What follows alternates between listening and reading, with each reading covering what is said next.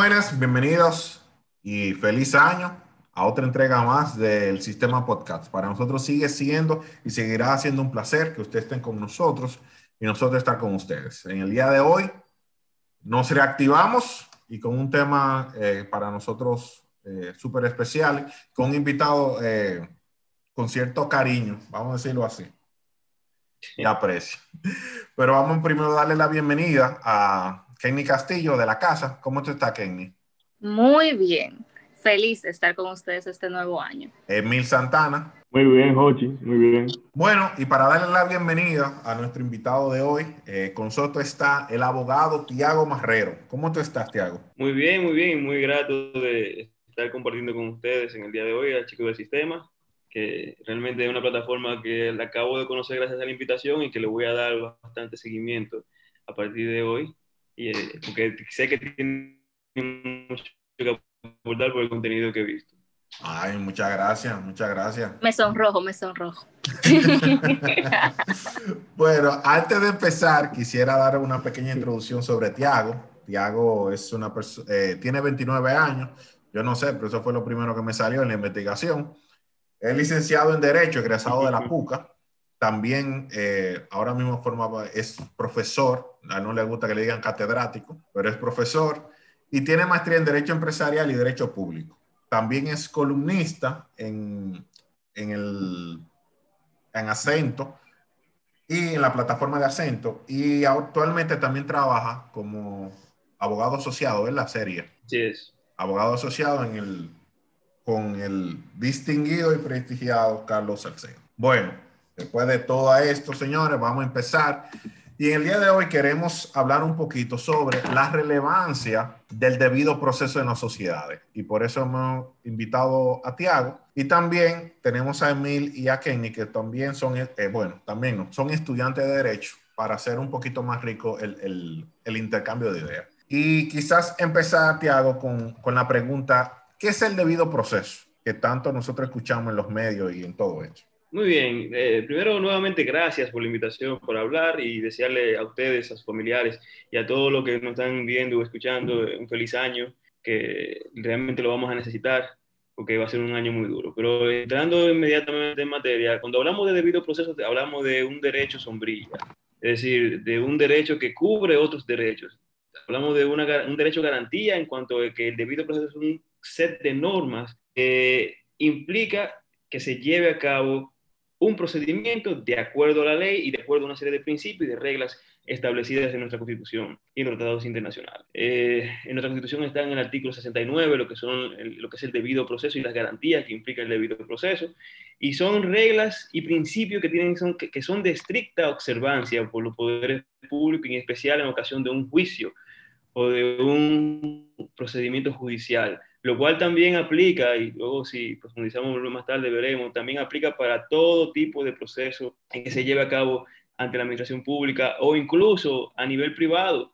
Es decir, en una junta de, deportiva, por ejemplo, tiene que observarse el debido proceso.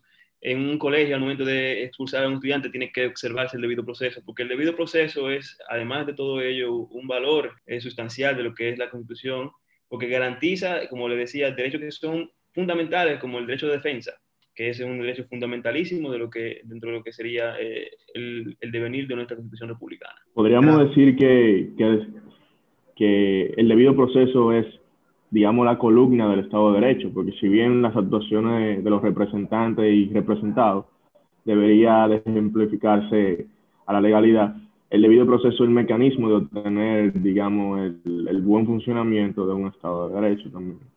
El debido proceso lo que pasa es que cuando hablamos de, la columna vertebral, eso es darle una importancia trascendental a muchas otras cosas más. El debido proceso forma parte de esa columna vertebral, como son los derechos fundamentales, y es lo que garantiza, o es una de las garantías que hay de los derechos fundamentales, es una garantía que hay de que no exista la arbitrariedad de parte del poder. Es una forma de limitación del poder. En este caso particular, cuando muchas veces se habla del debido proceso, se entiende que se habla del debido proceso en un juicio penal y por tanto se entiende de una limitación del, del jus puniendi, del poder punitivo que tiene el Estado. Por tanto, el debido proceso no es más que un set de normas, de principios de reglas y valores propios del, Estado de Derecho que garantiza primero la legalidad como tal, porque lo que pasa es que evidentemente que un juicio justo y, un procedimiento justo implica que sea el apegado a la ley, y de ahí que viene la raíz del debido proceso viene justamente del debido proceso de ley, del el due process of law, que es lo que se, se, estimaba en Estados Unidos y mucho antes en Inglaterra cuando se firmó la Carta Magna,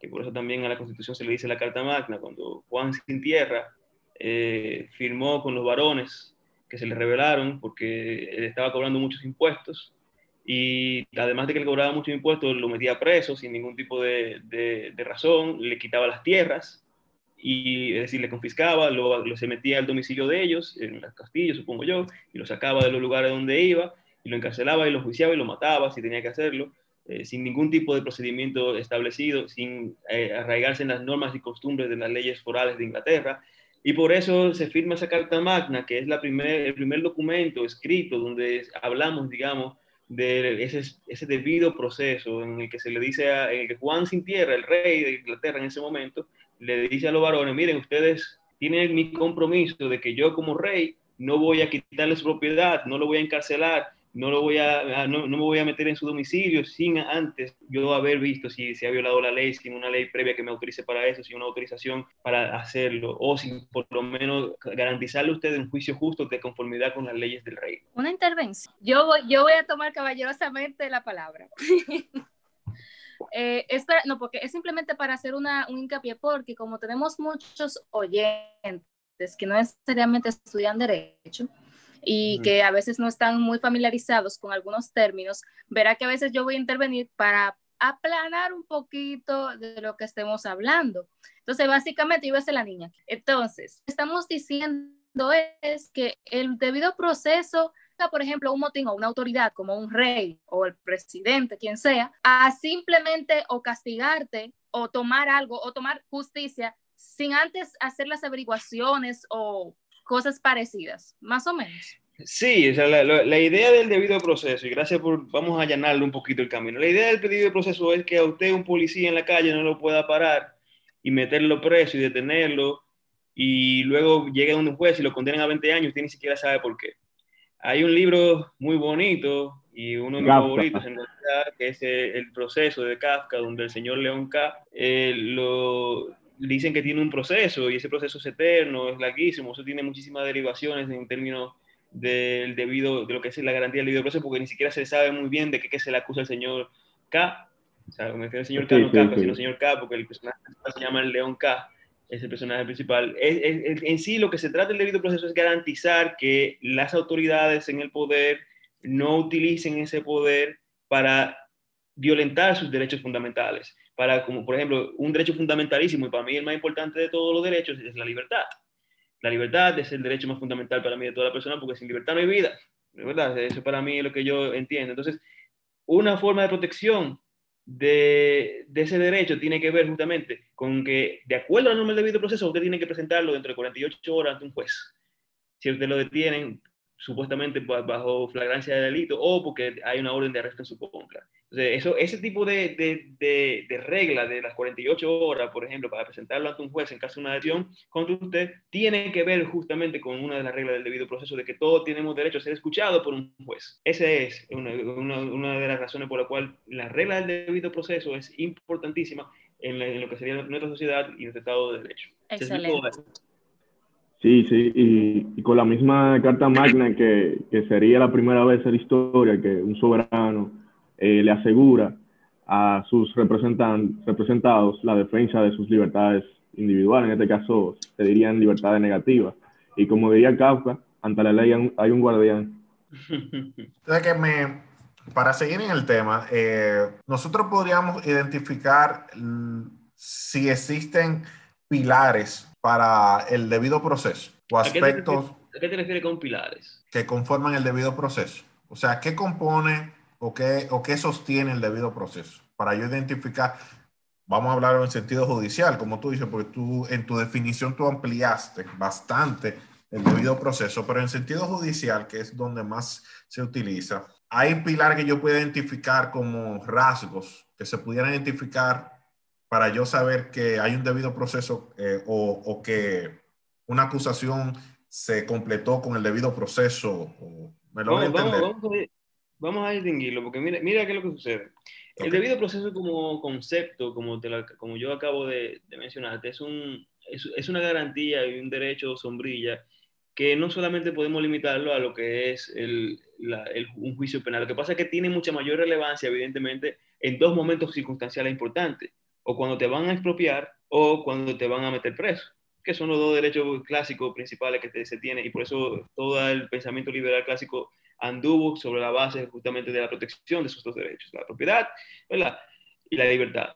Entonces, sobre esa base que tú podemos notar rasgos mucho más característicos de qué se habla cuando, habla, cuando mencionamos el concepto de debido proceso. ¿Y a qué yo voy con eso? Y yo creo que nuestra constitución es claramente muy definitoria de cuáles son los rasgos característicos del debido proceso.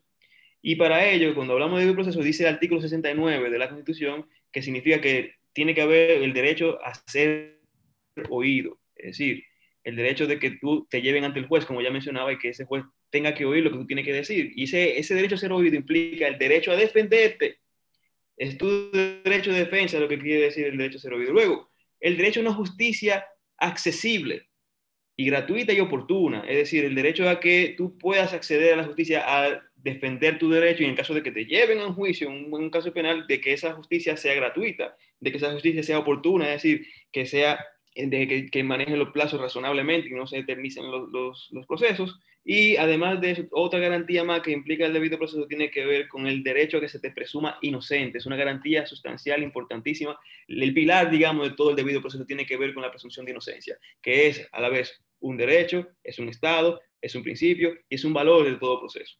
Entonces, cuando te conjugamos esos tres, esos tres derechos que forman parte del, del debido proceso, son, digamos, lo que mínimamente debería tener cualquier procedimiento, que se te presume inocente que haya un juez, que, que, que, este juez, por cierto, tiene que ser imparcial, ¿verdad? Tiene que ser imparcial, tiene que ser un juez natural, que son garantías, digamos, ya sustanciales del debido proceso y que implica que tú puedas ir ante ese tercero, que se llama un juez, a definir el asunto tuyo en un plazo razonable y que te permitan defenderte. Esas son las garantías mínimas, digamos, del debido proceso. Todo lo demás que podemos ir yendo eh, son garantías que se van sumando en la medida que se va evolucionando el concepto de videoproceso. Por ejemplo, el non bis idem, que es el, el, derecho a no ser juzgado dos veces por la misma causa. Es una garantía que se sumó con el paso del tiempo, no, no fue una garantía inicial de lo que era el debido proceso.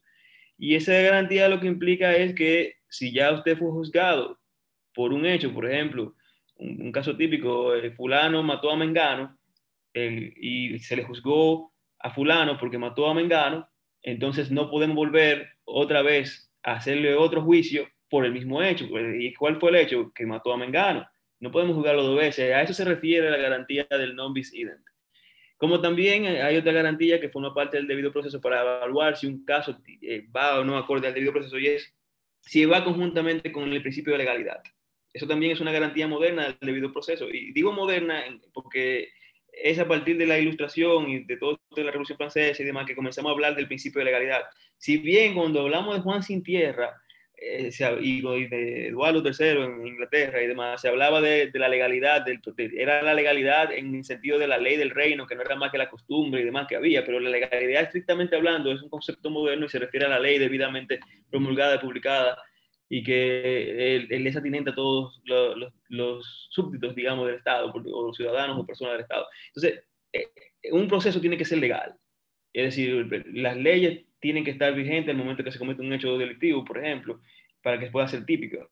Es, un proceso tiene que ser legal porque la prueba tiene que recabarse de manera legal. Y cuando se refiere a recabarse de manera legal, significa que tiene que agotarse el procedimiento claramente establecido. una prueba no puede venir, por ejemplo, de una tortura porque la tortura está prohibida por la Constitución y la tortura es un acto ilegal. Y si ese acto ilegal deriva en una, en, una prueba posible o una confesión, por ejemplo, eso, eso, evidentemente no sería legal. Y con eso también me refiero a que otro, y mucho más importante aún, es el derecho a la no autoincriminación, que también es un derecho más moderno del debido proceso. Es decir, usted no puede, o sea, usted puede declararse culpable de un crimen. Usted puede decir, yo maté a Mengano, lo puede decir, y aún usted diciendo, admitiendo el crimen de que usted mató a Mengano, no significa que usted sea culpable porque el fardo del probatorio de, demostrar que efectivamente usted mató a Mengano como quiera recae sobre el Estado para poder habilitar el poder político. Pero una pregunta, porque diría cualquier persona, si ya, si a mí me acusan de haber cometido un homicidio y yo digo que yo lo cometí, ¿por qué entonces a mí no me puede meter preso? Deja eso ahí, mira, ya él lo dijo, ya, ese es el culpable, o sea, ¿Por qué? Sabe que ese caso que tú dices me recuerda mucho al, a la niña que está desaparecida, eh, que supuestamente la mató un panadero, no sé si, si se recuerdan que fue el año pasado, eh, que supuestamente él tiró los, los, los, restos, lo tiró a la samenta, la tiró al mar, y todo ese caso que él, él en un primer momento se declaró culpable, pero ¿Por qué razón yo, eso no sería suficiente? Porque precisamente a través de la tortura, a través de la intimidación, a través de los pagos que se le puedan hacer, una persona se puede declarar culpable y con eso se resuelve la justicia y podrían quedar impunes quienes pudieran ser verdaderamente culpables. Entonces, eh, de hecho, fíjense un ejemplo clarísimo que lo vi en estos día, que estaba repasando el documental de Nisman, que es el documental que tiene que ver con la explosión en Argentina de, eh, de la AMIA. Exactamente. En ese caso particular eh, hubo un testimonio que fue anulado y, fue anulado el testimonio de uno de los principales imputados que se declaró culpable.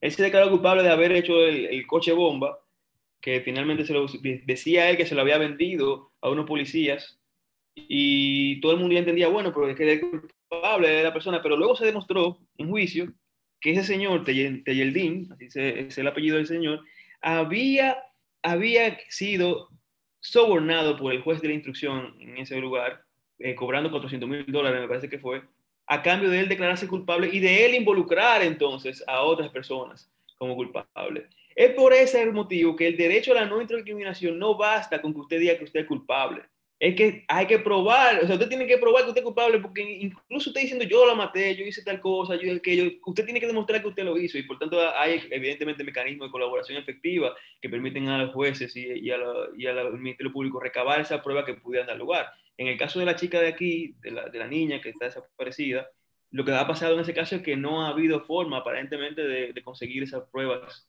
que, que dan lugar al establecimiento de la culpabilidad de ese señor por lo menos hasta la última noticia que tuve. Y por eso es eh, una garantía del debido proceso para evitar que como mecanismo de, de, tener la verdad, sea la tortura, sea la intimidación, sea el soborno, se establece que como garantía eficaz el derecho a la no autoincriminación. Entonces, en respuesta a lo que dijo Hochi, eh, yo entendría, entendería yo que un principio importante o, o, fundamental del debido proceso es la carga de la prueba, la legalidad de la prueba y que se obtenga eh, de forma legal y que sea suficiente, porque de hecho la ley eh, pone tres características que ahora no recuerdo bien, pero dice como suficiente, así que no es simplemente una prueba que tú crees que tal vez que apunta, no, sino que tiene que ser eh, suficiente para determinar que esa persona hizo eso.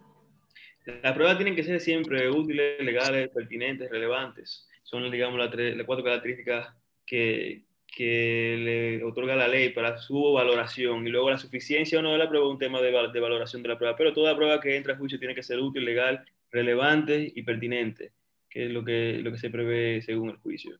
Eh, pero así, así, digamos, el artículo 69 de nuestra Constitución, Hochi, establece claramente cuáles son los principios generales que tiene el debido proceso. Que, y digo principios porque además de principios también son derechos fundamentales que son cubiertos por esa garantía que conocemos como el debido proceso y que también a su vez dan lugar a lo que es el, derecho a una tutela judicial efectiva, que es de lo que se deriva eh, el debido proceso como una garantía procedimental, que abarca, vuelvo y repito, todas las áreas, o sea, no solamente tiene que ver con el, área penal, también podemos hablar de materia civil, podemos hablar de, de materia administrativa, podemos hablar, vuelvo y repito, de la expulsión de un menor de una escuela, ya eso el Tribunal Constitucional lo ha tratado, de cómo la eficacia horizontal eh, da lugar a que se tiene que observar en todo momento eh, las normas del debido proceso.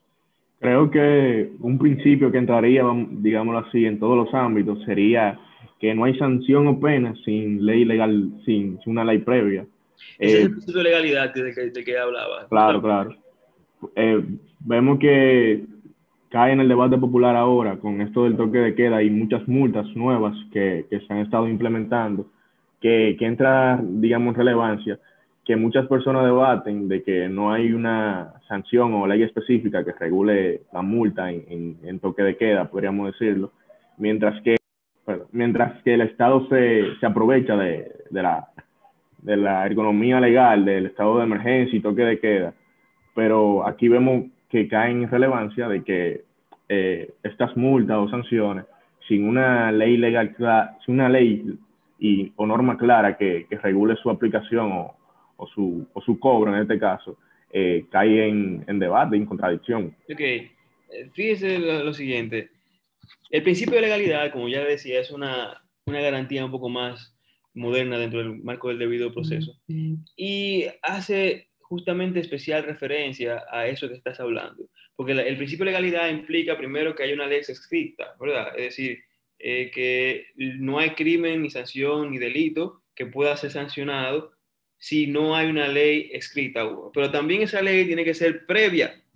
Es decir, antes de la comisión del delito tiene que ya haber estado promulgada y debidamente haber eh, concluido el procedimiento legislativo correspondiente. Por lo tanto, no le crimen sin la ley previa, no le crimen sin la ley escrita. Pero también, y ya eso evidentemente es mucho más profundo, eso ya es, eh, es un, digamos, una, una profundización de lo que es el debido proceso en cuanto a su eh, eh, en cuanto a, lo que, a, lo que, tiene que ver con el principio de legalidad como garantía del debido proceso, es que tiene que ser una ley estricta, certa, es decir, tiene que ser una ley típica. Y el problema justamente, yo estoy de acuerdo con la mayoría de las personas que, de hecho yo creo que incluso en, hubo un comunicado de varios profesores en el que yo participé, en el que no estamos de acuerdo con la forma en que se está utilizando el estado de emergencia ni las sanciones que están poniendo. A mí no deberían poder arrestarme si yo salgo ahora a la calle, a mí lo más que pudieran hacerme, y quizás lo que había que revisar es una multa por alguna infracción a la ley de salud. Y eso es quizás, y estoy hablando quizás, yo pienso que ni siquiera así.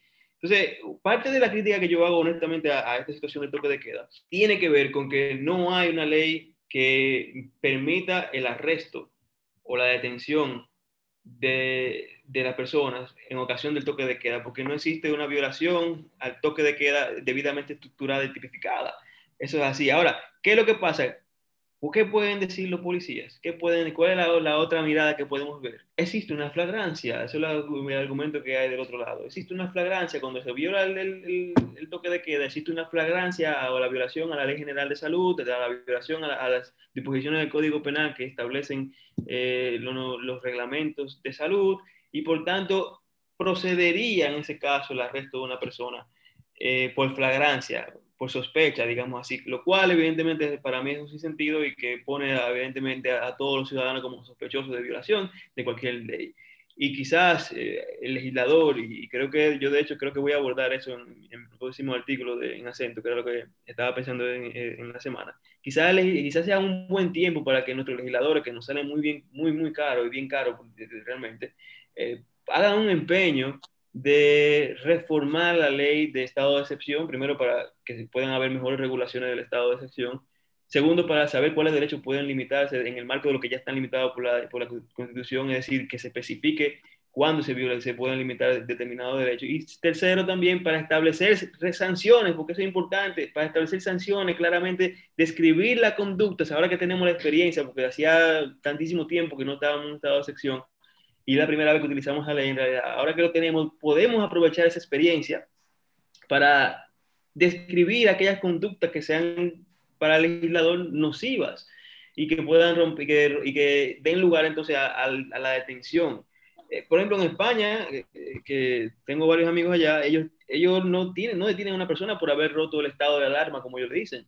Te multan, Claro, hay una diferencia socioeconómica muy importante que tenemos que ver, que aquí la multa no funciona igual que como funciona en un país mucho más desarrollado, pero, pero yo entiendo que más que la, la, restricción a la libertad de la persona, deberían haber mecanismos o medidas menos restrictivas, porque la libertad, vuelvo repito, es el derecho más importante. Y desde el momento en que usted viola el toque de queda y viene un policía y lo detiene usted arbitrariamente, porque no hay una norma que le diga que usted puede realizarlo, su vida depende en ese momento de esa autoridad que lo tiene usted.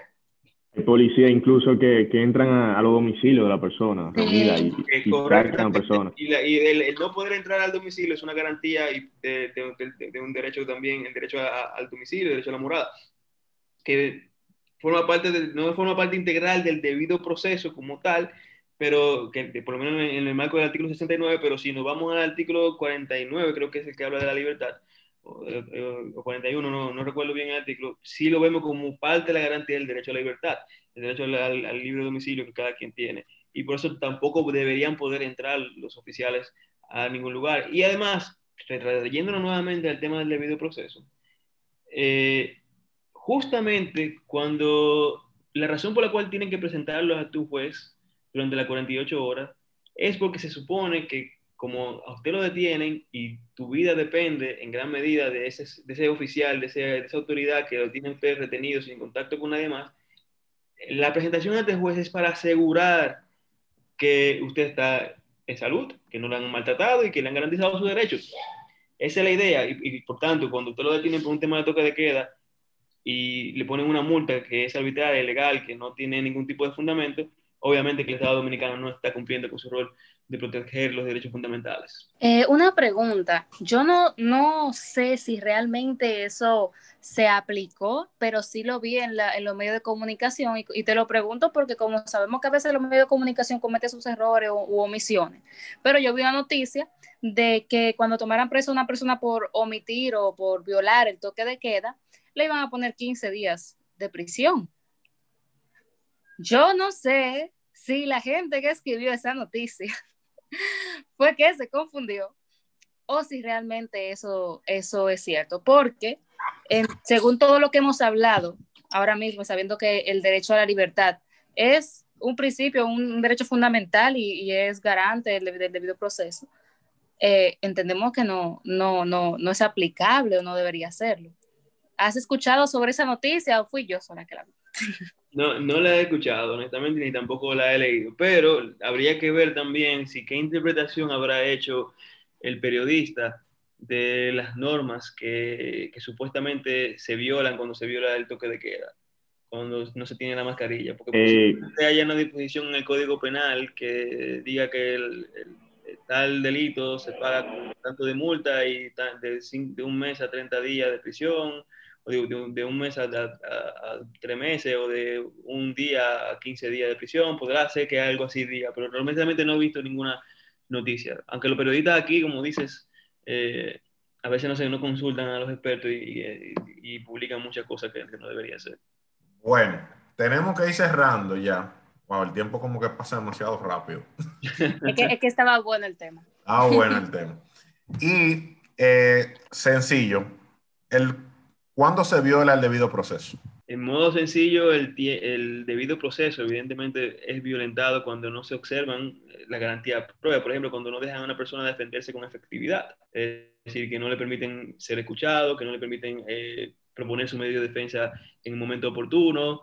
Eh, se viola el debido proceso cuando se omite o será como cierta más bien las declaraciones del imputado no, no, no indicándole que tiene el derecho o no a autoincriminación, se viola el debido proceso cuando se incorporan al juicio eh, pruebas que son ilegales y se falla en base al juicio por pruebas ilegales, eso, eso evidentemente es una violación flagrante al debido proceso. Se viola el debido proceso cuando el que juzga no es un juez imparcial, sino un juez totalmente parcial y no es un juez independiente cuando no es, un juez, cuando no es el juez natural, eh, ahí se, se, viola el debido proceso en esas circunstancias. Son, digamos, la más clara circunstancia donde hay violación al debido proceso. Y la, y la pregunta para cerrar sería, con un aspecto de lo que se enumera en el artículo 69 o en otros artículos de la Constitución, ¿es suficiente para decir que se violó el debido proceso o eso se pone en balanza? Depende de la gravedad de la violación. Okay. Porque, a ver, en, la teoría más garantista y procesal que hay, evidentemente que, que te dirían que cualquier violación al debido proceso entrañaría la nulidad completa del proceso. Yo pienso que en alguna medida es así porque cada una de esas garantías son, eh, fundamentales y tienen que observarse completamente para evitar que, que, que esas arbitrariedades no, no, no, no lo puedan pasar a nosotros. Ahora, cada tipo de violación conlleva una determinada sanción. Por ejemplo, si la prueba es ilegal, la sanción que establece el legislador a una prueba ilegal es, la exclusión de la prueba que no pudo utilizarse para valorar, pero no por eso se, violenta el, procedimiento completo. Si el juez es, parcial, evidentemente que un juicio llevado a cabo por un juez que es parcial, es decir, que no es imparcial, que, que no es independiente, es un juicio nulo, porque nunca va a ser un juicio justo. Entonces, para mí, la violación al debido proceso entraña la nulidad del acto particular y proceso va a depender de la gravedad o del tipo de derecho que está siendo violentado. Por eso te dice la, diferencia. Por ejemplo, una prueba que sea ilegal implica la exclusión de esa prueba, no necesariamente entraña la, nulidad del proceso completo. Habrá que ver hasta qué medida pudiera o no entrañar la nulidad del proceso completo. Pero en principio, una, una prueba ilegal debe ser excluida del proceso. Ahora, un juez que no actuó conforme a la imparcialidad e independencia que exige la norma, entonces y que se demuestra claramente que estaba claramente viciado, claramente parcializado y por tanto no cumplió con el estándar que dice el debido proceso, entonces es un, juicio completo que fue juzgado y por tanto tiene que ser nulo. A eso me refiero que dependerá siempre del tipo de violación que haya. Ok. Eh, entonces, no, no sé qué, qué, otra situación. No, no, yo creo que, que, está bien claro lo, lo, lo, lo, es, lo que expusiste. Ahora queremos, antes del el cierre, queremos mencionarte algunos casos y así rápido tú no digas si tú entiendes que se cumplió el debido proceso o no. Caso sonoro de lo que ha pasado en este país o en países internacionales. Y vamos a empezar con el archivo de Otoniel Bonilla a Félix Bautista. El archivo de Otoniel Bonilla a Félix Bautista, yo pienso que se cumplió con el procedimiento del lugar. Ahí están las justificaciones. Y luego la justicia dio claramente, dio cuenta de por qué eso sucedió. El Ministerio Público en este país muchas veces se comporta como un circo y también obedece como si fuera un instrumento político. Eh, hace investigaciones malas para poder luego, para que la justicia luego lo sancione y diga que la justicia es la mala. En el caso particular del senador Bautista, creo que es el caso más emblemático y paradigmático con relación a eso.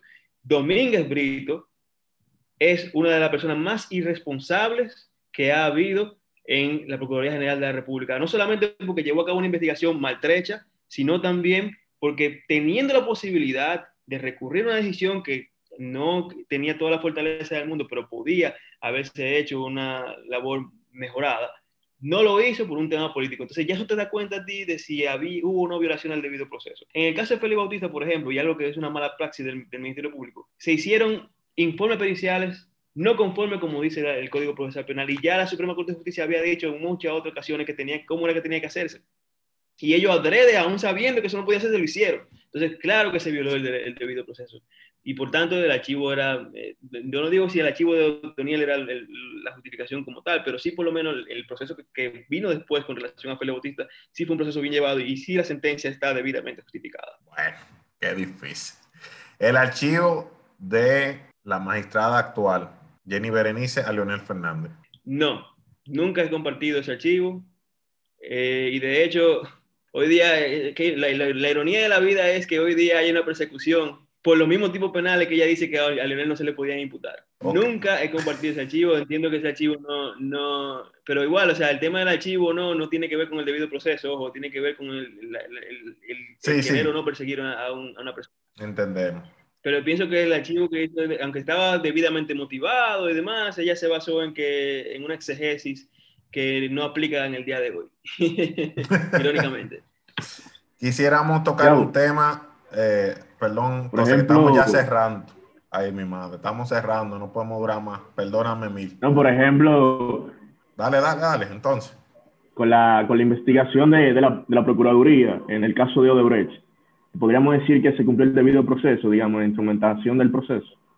A mi juicio no, a mi juicio no se instrumentó debidamente porque a nosotros particularmente, yo que eh, como parte de una de las barras de defensa, nos ocultaron muchísimas pruebas que nosotros pedimos. Y esa ocultación de pruebas conllevó evidentemente a una laceración del derecho de defensa de André Bautista, que es el que yo he defendido durante este tiempo a mi juicio no se ha llevado, no se ha instrumentado un proceso guardando la garantía del lugar, además de toda la exposición mediática que hubo. A, cada una de esas gente, lamentablemente, la gente lo piensa ya como condenado, independientemente de todo. Y esa, y esa, esa exposición mediática que hubo, que no es una exposición mediática eh, de que lo llevaron a preso a un sitio, sino que fue mandada a hacer por la Procuraduría. Es decir, hubo grabaciones mandadas a hacer. Nosotros teníamos otra prueba de cómo ellos le mandaron todo ese video a cada uno de los medios para que lo reprodujeran.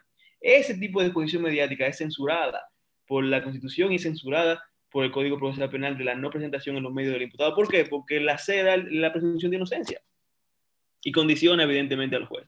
Bueno, ahora sí estamos cerrando y queríamos terminar eh, con una pequeña reflexión y de verdad un minuto, Tiago, yo sé que es difícil, pero perdóname, el tiempo se acabó, sobre la relevancia del debido proceso en las sociedades. Adelante.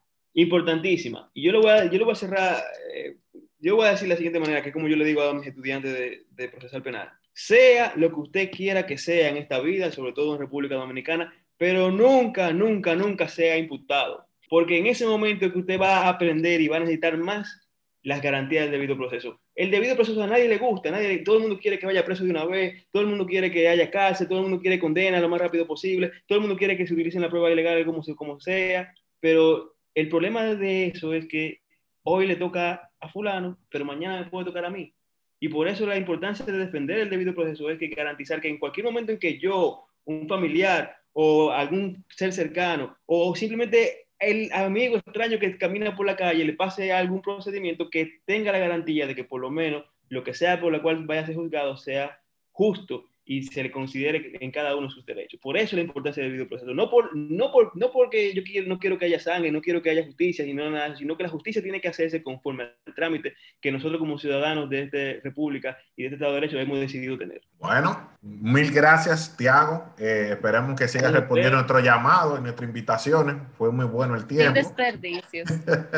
Siempre a la orden, joven, y a ustedes gracias por la invitación. Y lamentablemente el tiempo es corto, pero Sí. en otro momento podremos compartir con mayor. De más. Hay que hablar más del toque de queda. Sí, hay que hablar más del toque de queda. Bueno, esto es el sistema DR. Nos pueden visitar en nuestras redes sociales, arroba el sistema DR. Para nosotros es un placer que estén con nosotros. Será hasta una próxima. Adiós. Hasta luego.